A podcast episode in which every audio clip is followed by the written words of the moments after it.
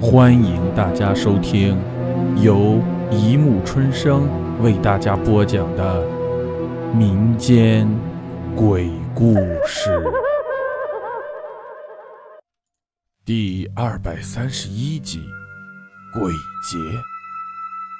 下午四点，一栋办公楼里，孙思远和他的同事繁忙的工作着，众人脸色不太好看，也难怪。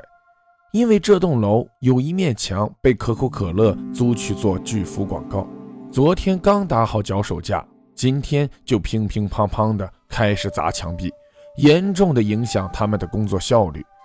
还有一个小时就下班了，照着这种速度，今天他们很可能面临加班没加班费的窘境。这栋办公楼有十层，这片区域属于最高的。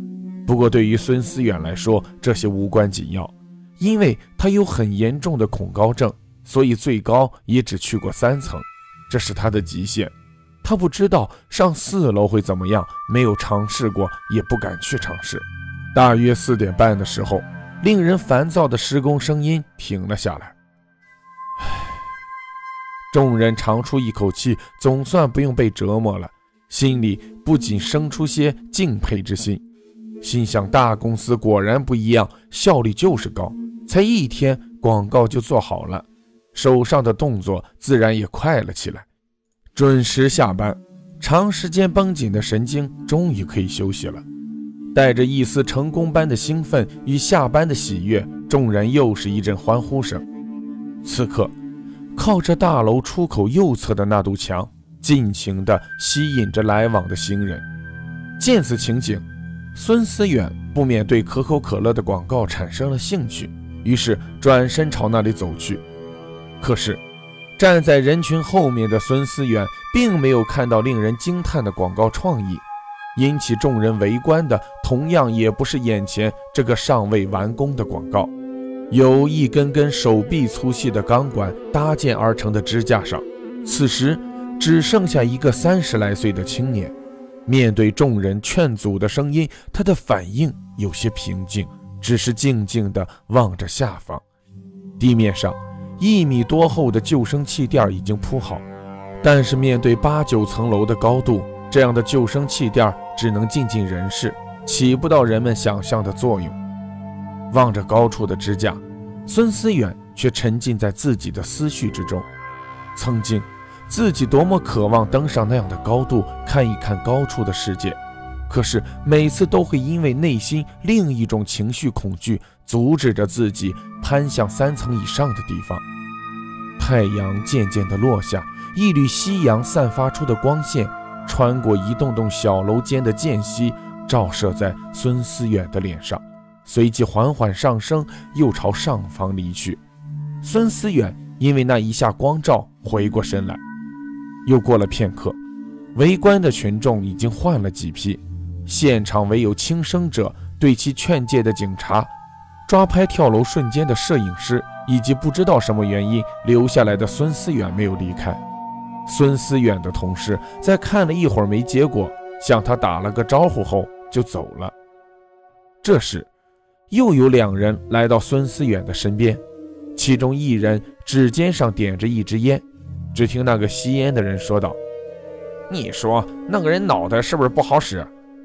另一个人略带责备的口气说道：“你这不是废话吗？他脑袋要是好使，他能想到死路上去吗？”我不是这个意思。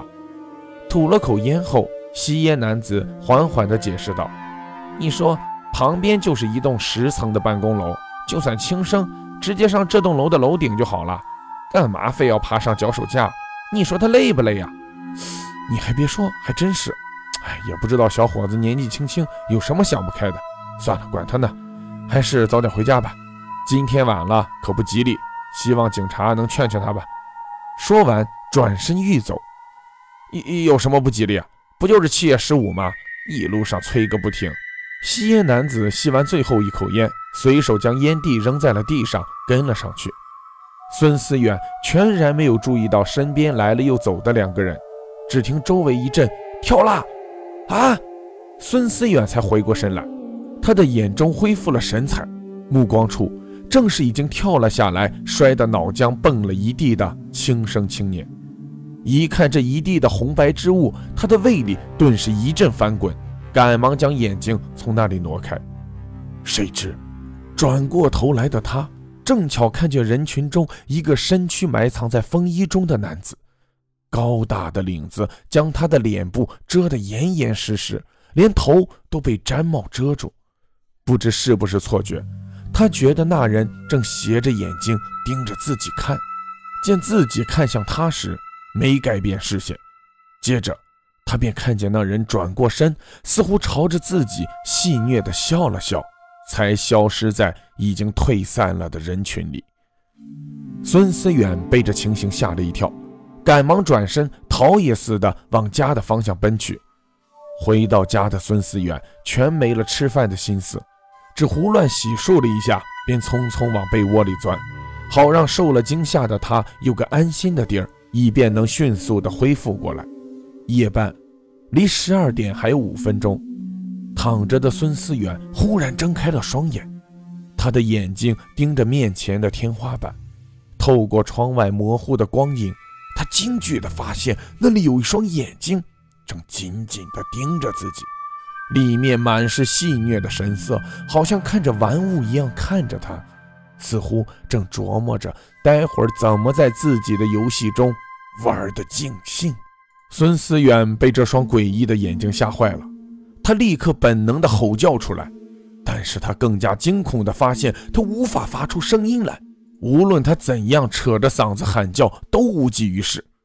更让他绝望的是，不仅不能发出声音，他的整个身体也渐渐不听使唤，就连闭上双眼也做不到。只能眼睁睁地和眼前那双诡异的眼睛对视着。忽然，他发现自己动了起来，掀开被子，跳下床，穿上拖鞋，开门走了出去。他的手脚不听使唤地往前走，全身止不住地站立着。他多么希望路边有个人发现他的异状，好来帮帮他。可是，一路上半个人影也没有。半个小时后，他哭丧着个脸，发现他停在了白天那个轻生青年躺下的地方。此时地上只剩下干涸的血迹以及一片阴湿湿的痕迹，就像是一滩呕吐物清理过后留下的痕迹一样。看到这情形，孙思远胃里又是一阵翻滚，尽管此刻里面恐怕空荡荡的，什么也没有。还没来得及平复那阵阵的恶心，孙思远又开始不听使唤地动了起来。这一次真的是要他的命了，他连死的心思都有了。他发现，他正往脚手架上爬去，一层、两层、三层楼高的时候，孙思远差点昏厥过去，但是睁着的双眼以及周围某种看不见的力量。又强行阻止他晕过去，他一步一步地往上爬，动作很缓慢，但是却一刻也没停下。他全身已经在冷风中变成了乌青色，脸也早已经被吓成了包青天的近亲。就在这样漫长的煎熬中，他终于爬到了最顶处，那轻生之人跳下的地方。接着他又转身。此时的孙思远似乎已经知道了他的结局，原本站立的双脚有了逐渐减缓的趋势，脸上布满了惨烈的苦笑。转身过来的孙思远看着地面上正站着个人，就是白天那个穿风衣的神秘人。此时孙思远很想开口对着那人破口大骂，只是口不能言，但是在心里他已经将那人骂得遍体鳞伤。无数的恶言咆哮着冲向那人，带着些惨烈以及壮烈。那人抬起头，朝着孙思远诡异地笑了笑。没错，那双眼睛就是那双眼睛。孙思远又朝着那双带着玩弄神色的眼睛给骂了个遍，然后他便觉得自己飘了起来，距离地面也越来越近。砰的一声，整个世界。都安静了。